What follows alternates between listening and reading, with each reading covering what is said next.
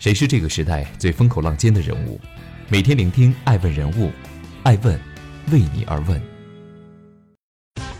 Hello，大家好，爱问人物全球传播，爱问帮助创始人成长的创始人办公室，爱问传媒辅佐创始人全球定位传播，爱问资本帮助创始人的新经济公司投融资管。欢迎大家的守候，今天我们来聊一聊爱问人物。十六个百度才比得上一个阿里、腾讯，李彦宏错过了一个时代。腾讯发布最新业绩，二零二零年一季度营收一千零八十点六五亿，同比增长百分之二十六，净利润二百七十点七九亿，平均日赚三亿。评论区，百度却成了众嘲的对象。而百度最热的新闻是，沦为互联网巨头市值的计量单位，十六个百度才抵得上一个阿里、一个腾讯。而就在九年前，腾讯的市值才四百四十六亿美元，百度以四百六十二亿美元的市值夺得互联网第一。那时，李彦宏还荣登二零一一福布斯财富榜中国首富之位。时过境迁，李彦宏与百度不复当年。而走低的估值背后，藏着百度的急功近利、用户的愤怒与无奈。四月份，百度网盘默认加入用户激励计划，几乎遭到全民抵制。因搜索引擎内容低俗、庸俗信息泛滥，对社会带来危害，遭到监管部门通报，甚至惹上集体诉讼。近期，百度原集团副总裁韦方涉嫌贪腐犯罪，已被移送公安机关依法处理。百度过去九年间，因贪腐已处理了近一百一十九人，上至三位副总裁，下至实习生，百度负面频出，烽火连天。但经历了麦血友吧、莆田系医院、魏则西事件、百度全家桶等一系列事件之后，网友的情绪已经从愤怒变成了疲惫，甚至渐渐变得习惯性麻木。人们纷纷戏称，百度是一家有昨天有明天的企业。但唯独没有今天。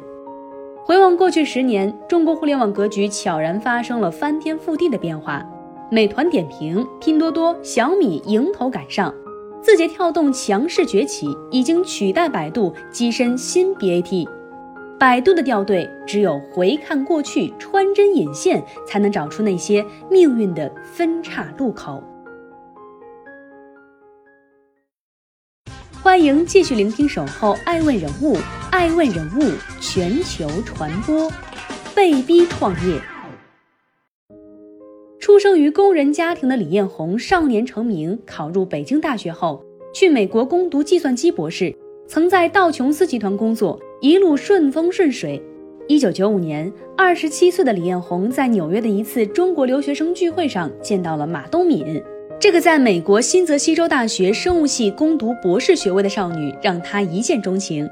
出身于科大少年班，马东敏十九岁即毕业出国，聪慧无双，堪称天才少女。随后，李彦宏开启了追妻之路，借书、电影票多了一张，组织聚会，参加相同的公益活动。六个月后，他们闪婚了。反正我认为，只要自己想清楚的事情就要做。有意思的是。我到现在还不明白，他当时为什么也用六个月就想清楚了。李彦宏曾回忆：“不成家何以立业？”这是根植于李彦宏内心的理念。一九九七年，两人结婚后，互联网飞速发展，李彦宏在信息搜索界成了知名的专家。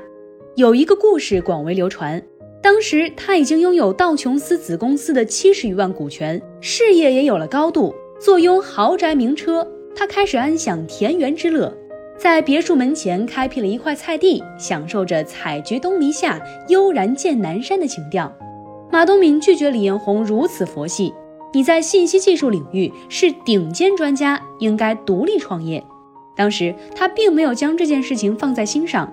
几周后，马东敏狠下心来，拔掉了他种的所有菜，并坦诚：“我不希望自己的丈夫只是一个加利福尼亚农夫。”在马东敏的激励之下，李彦宏重拾野心，创立了百度。后来，李彦宏在访谈中澄清，故事是真的，只是顺序发生了错位，但足以可见马东敏在李彦宏的创业路上扮演的角色十分重要。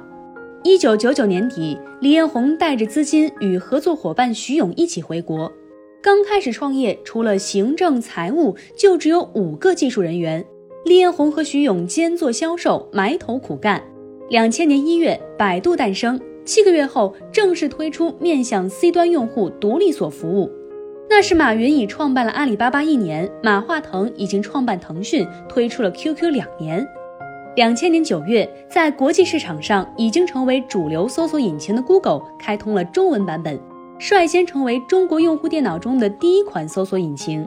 二零零一年前后，互联网泡沫破灭，各大门户与之决裂，百度陷入危机。当李彦宏通过岳阳电话向马东敏哭诉的时候，马东敏岳阳飞回了国内。马东敏抛出了一根救命稻草：竞价排名。我他妈的不做了，大家也都别做了。把百度关闭了拉倒，遭到投资人的强烈反对。做竞价后，李彦宏难得失态，飙了脏话。最终，他强硬的态度说服了投资人。此次危机使百度转变定位，从一个技术提供者变为一个面向终端消费者的搜索网站，不断发展壮大。二零零五年八月五号，纳斯达克的钟声响起，百度首日股价涨幅高达百分之三百五十四。成为该年度全球资本市场上最耀眼的星。庆祝晚会上，李彦宏毫不掩饰地道出对妻子的感激。百度精神里有一种勇气，而我的妻子马东敏博士则是这勇气的来源。他总能在关键时刻冷静地提出最勇敢的建议，将我引上了正确的道路。此后不到两年，劳苦功高的马东敏则因家庭与身体原因退居幕后。百度成功上市的瞬间。九位亿万富翁、三十位千万富翁和四百位百万富翁诞生，缔造了二十一世纪的财富神话。这一年，百度、Google、雅虎在中国的市场份额为百分之三十七、百分之二十三、百分之二十一，搜索引擎的江湖成三国鼎立之势。而搭上了 PC 时代大电梯的百度，一路扶摇直上。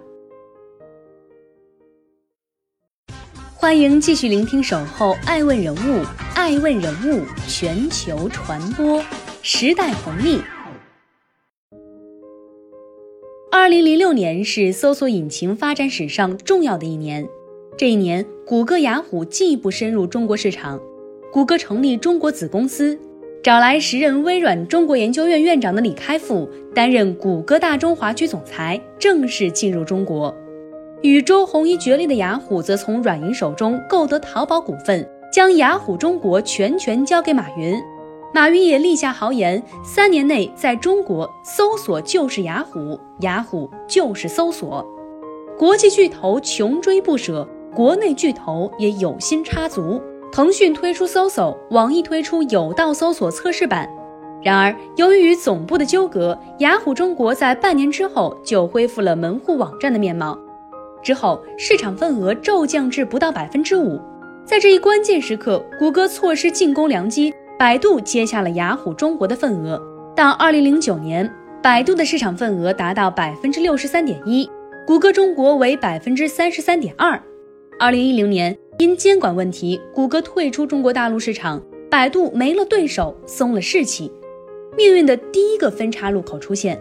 Google 走后，百度开始躺着舒舒服服赚钱。二零一一年三月，百度市值四百六十二亿美元，超越腾讯四百四十六亿美元，夺得桂冠。这是当时近五年中国互联网第一的头衔首次易主。李彦宏荣登二零一一福布斯财富榜中国首富之位，风光无二。业内人士称，那时的百度内部，敢说话的、敢批评的老人越来越少。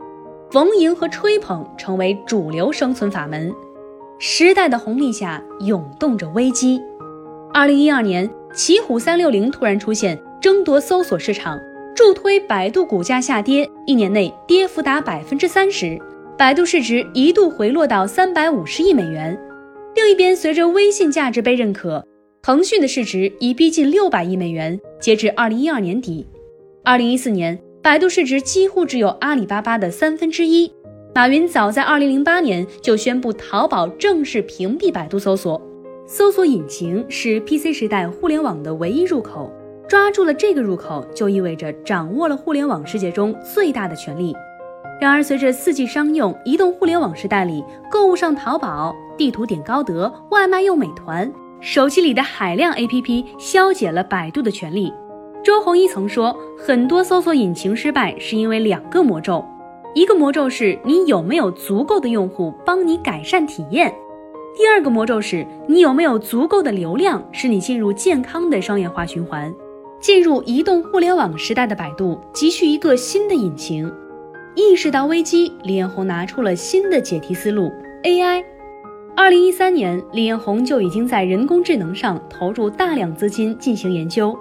二零一五年，李彦宏在第一届 Tech World 技术大会上压轴出场，展示了自家的语音实时翻译、图文问答产品，并表示百度大脑已经达到了三至四岁儿童的智力水平。这次亮相展示了百度在 AI 上的可能性。二零一五年，Google 自动驾驶汽车开始开放道路测试，前景逐渐明了。做足了技术储备的百度也准备大举投入。没人料到，一场地震等在前方。诸多大牛先后辞职创业，并且带走了很多技术骨干。而接下来的两年里，科大讯飞等掌握核心技术的独角兽纷纷出现，阿里巴巴达摩院与腾讯 AI Lab 相继建立，百度却少有新的 AI 应用问世。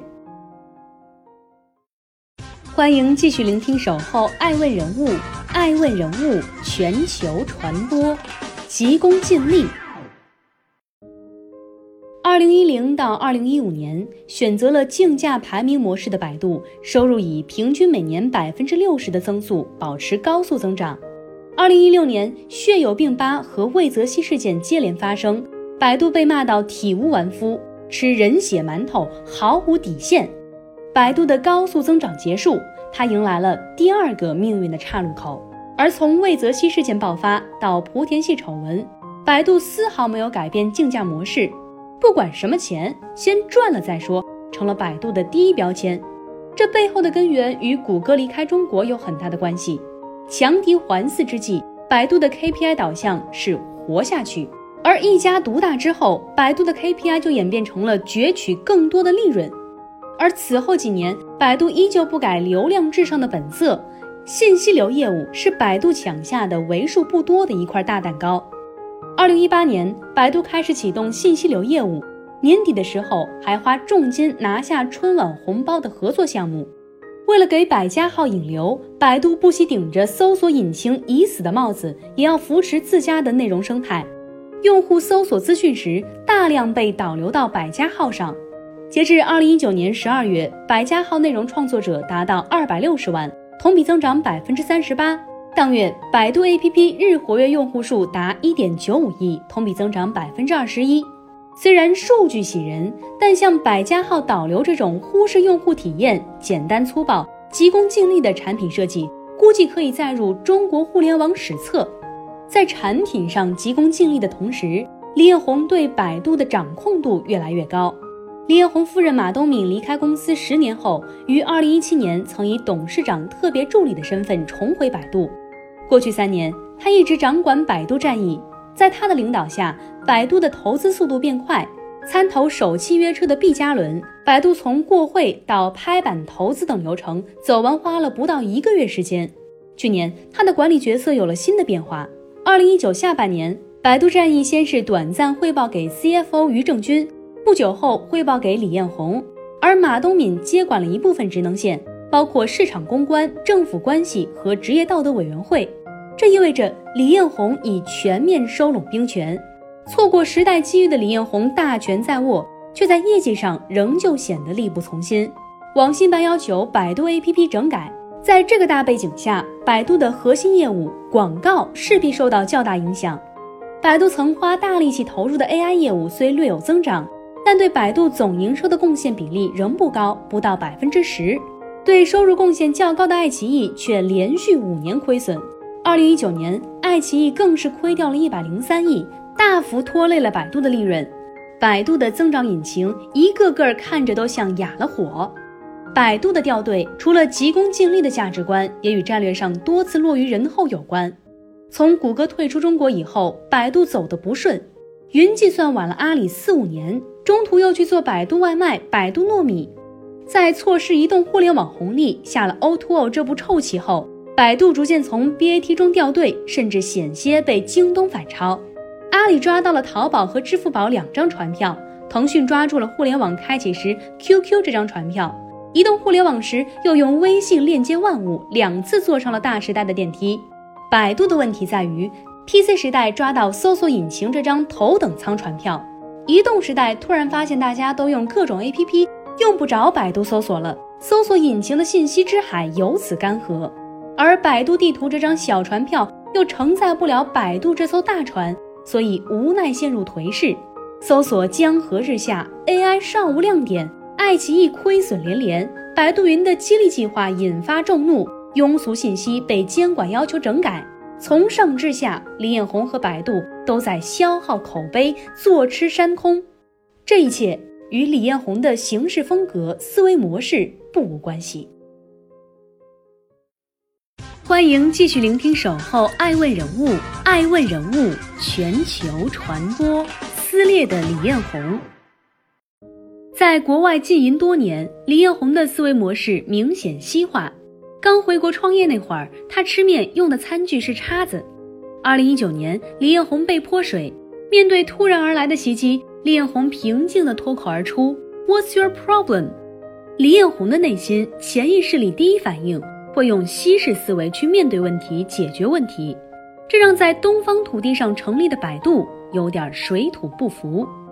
管理百度，在华尔街待过的李彦宏推崇职业精神，以结果为导向，孤独和疏离感成了李彦宏身上的一体两面。而这样的氛围下，某些员工常常抱怨：有流量就有收入，有收入就有 KPI，别的，呵呵，反正公司是 Robin 一个人的。冷冰冰的职业化让员工很难对百度有亲切感、归属感。事实上，BAT 三家来看，百度的高层流动性可以说是最大的。就忠诚度来看，很多高管和核心员工离职后，都进入了与百度直接竞争的核心领域。早期员工里，刘建国、雷鸣、程浩等一批老技术骨干所创项目都和搜索引擎有关。而近些年来，在无人车领域，公司最高决策层的王进拉了一大批百度的员工出来，创办了景驰无人车。百度前任首席运营官叶鹏称：“百度崇尚简单。”这话同样可以套用在百度的组织结构上。百度看上去是一家只需要 CEO 就够了的公司。在叶鹏2008年4月担任 CEO 之前，这个职位空了一年之久。当他2010年离职后，这个职位一直空缺至今。而回过头去看百度的发展历史，CEO 职位已经出现三次为期不短的真空期了。同样的遭遇也发生在 CTO 职位上，而在2008年，这家公司竟然同时缺失 COO、CFO 首席财务官和 CTO 首席技术官。一些分析师认为，出现这种情况是因为内部清洗和股票禁售到期两股力量同时夹击。但是，互联网观察家谢文却认为。百度在找高管方面判断有些失误，他建议百度应该下决心把管理班子弄好。他还是需要一个五到七人各有专长的核心高管团队。对于李彦宏来说，可怕的不是没有对手，而是在不知不觉中与机遇擦肩而过。可怕的不是百度亏损，而是没有新的可持续赚钱的增长引擎。可怕的不是没有人才，而是高管来去匆匆，又自立山头与东家争锋。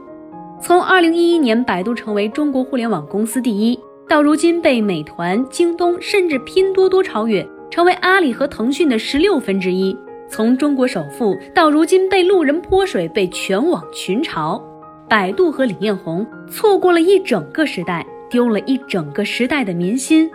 如果平行宇宙存在，李彦宏没有创立百度，他会是一个快乐的加利福尼亚农夫，与世无争。